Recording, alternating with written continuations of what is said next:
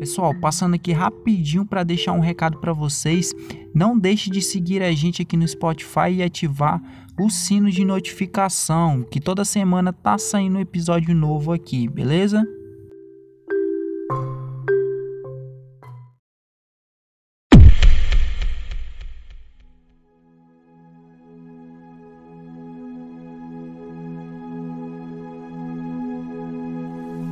A gente olha para o céu, a gente olha para uma árvore, a gente olha para os prédios, para os carros, e às vezes a gente tem a impressão de que mora na mesma casa há 40 anos.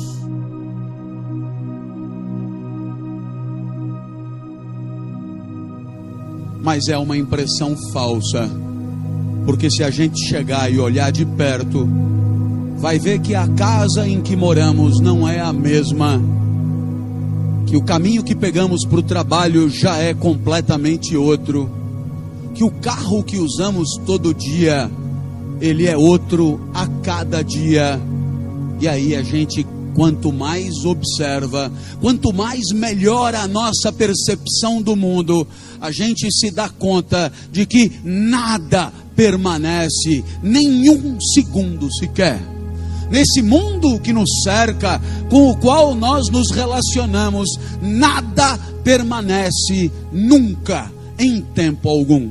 Mas nós, nós estamos nesse mundo. Em nós, as células nascem e morrem, mitoses e meioses vão nos substituindo de tempos em tempos. Em nós, as ideias atravessam a nossa consciência, passando e transitando no nosso imaginário. Em nós, nossos afetos são substituídos por outros afetos. Não amávamos e passamos a amar não odiávamos e passamos a odiar. A verdade é que em nós também, tal como no mundo, nada permanece muito. Porém, há uma diferença de nós para o resto. É que no nosso caso, podemos decidir sobre a vida. No nosso caso, podemos deliberar sobre o que vamos fazer, aonde vamos viver, com quem viveremos como viveremos. A cada segundo podemos fazer a vida acontecer segundo nossa imaginação, nosso desejo, nosso projeto, nossa pretensão. Boa parte da nossa vida vai dependendo dessas escolhas que são as nossas. Então, se tudo no mundo muda, só nós podemos inovar. A inovação é a mudança decidida por nós, deliberada por nós, escolhida por nós, planejada, projetada. A inovação é um tipo particular de mudança que começa na nossa inteligência e termina na nossa prática, na nossa execução. Portanto, já que o mundo muda tanto e o tempo inteiro, e já que somos convidados a nos adaptar a Ele, é normal que pensemos em inovar, em fazer diferente, em substituir práticas, em fazer de uma maneira que não fazíamos antes. E aí, é claro, você ouve o tempo inteiro a necessidade de fazer diferente. Por quê? Porque as competências que você sempre teve já não dão conta dos desafios que o mundo está oferecendo a você. Você é o convidado a fazer diferente, porque os velhos protocolos e as velhas práticas já não resolvem o problema da eficiência e não dão conta dos resultados que pretendemos alcançar. Você então é convidado a revolucionar seus métodos e a fazer sempre de outra maneira. Mas que fique uma advertência: nem sempre fazer diferente é fazer melhor. E aí, é claro, você sempre entenderá que toda inovação só será bem-vinda se você mudar de uma prática para outra com ganho de qualidade, com ganho de valor.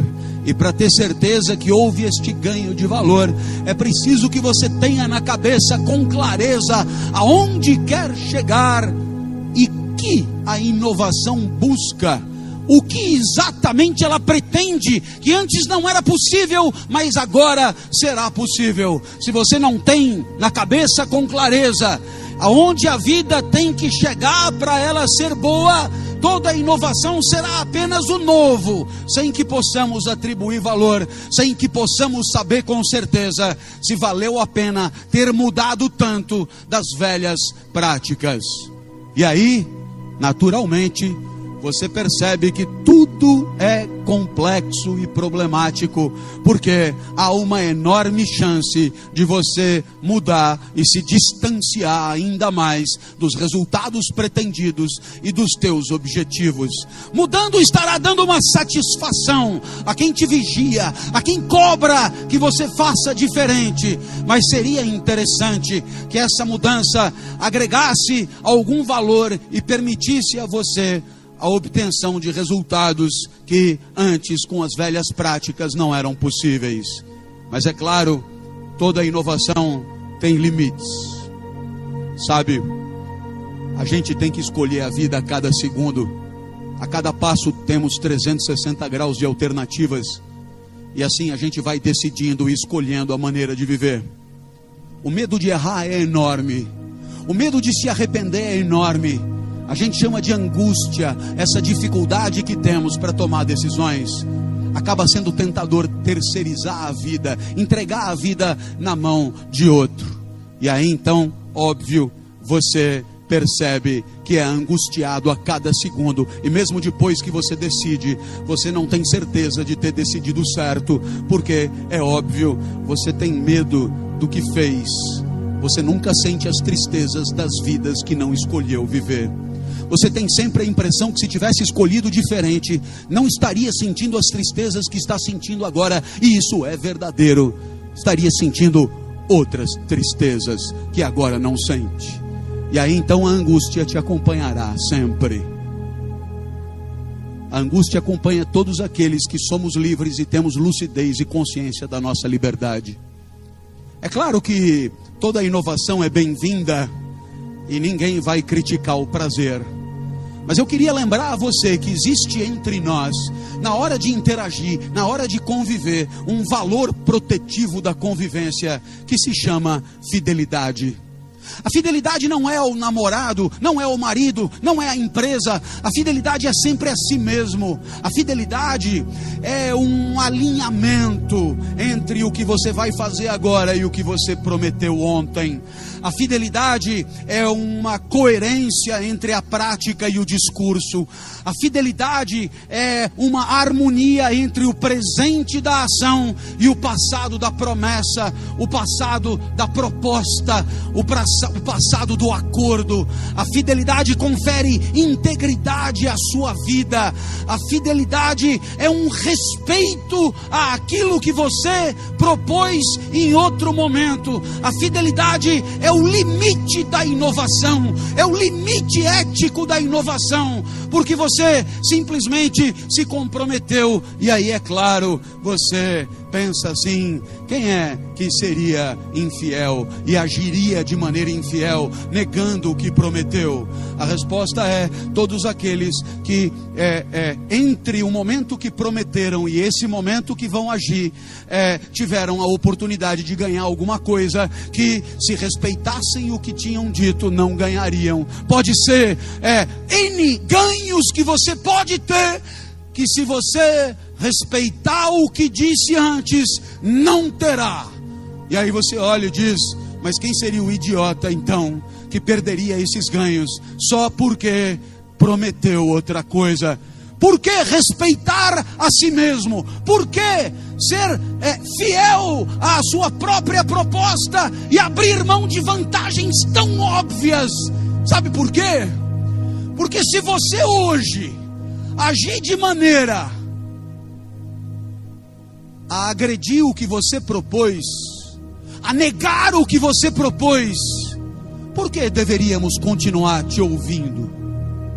A verdade é que se querem continuar merecendo a confiança de todos, se querem continuar merecendo a interlocução de todos, É claro que terão que respeitar aquilo que propuseram, porque tem gente que criou expectativas a partir daquilo que disseram. Para você que já ouviu falar em sustentabilidade, lembre-se: sustentabilidade nada mais é do que continuar podendo amanhã jogar o jogo que você joga hoje. Sustentabilidade os franceses chamam de durabilité, durabilidade, poder continuar jogando, poder continuar existindo, poder continuar merecendo a confiança dos demais. E isso só será possível se você tiver a coragem de abrir mão de ganhos de circunstância em nome de uma fidelidade a si mesmo, em nome de uma promessa feita, em nome de um pacto assinado. E aí é claro, exatamente porque conseguiu abrir mão, exatamente porque conseguiu admitir o não ganho, que você continuará merecedor, digno da atenção de todos. Perceba, inovar de qualquer jeito não nos interessa. Inovar de qualquer jeito pode representar alta traição, desconfiança, infidelidade, insustentabilidade, e nada disso é muito bom para que construamos uma sociedade boa para todos, boa para que continuemos vivendo nela. Razão pela qual Nada é muito bom por si só e por definição. É melhor termos lucidez para refletir sobre em que condições inovar é adequado e em que condições a inovação não presta, não convém e nos afasta de uma sociedade em que a felicidade tem a chance de existir para todos e não só para dois ou três canalhas infiéis.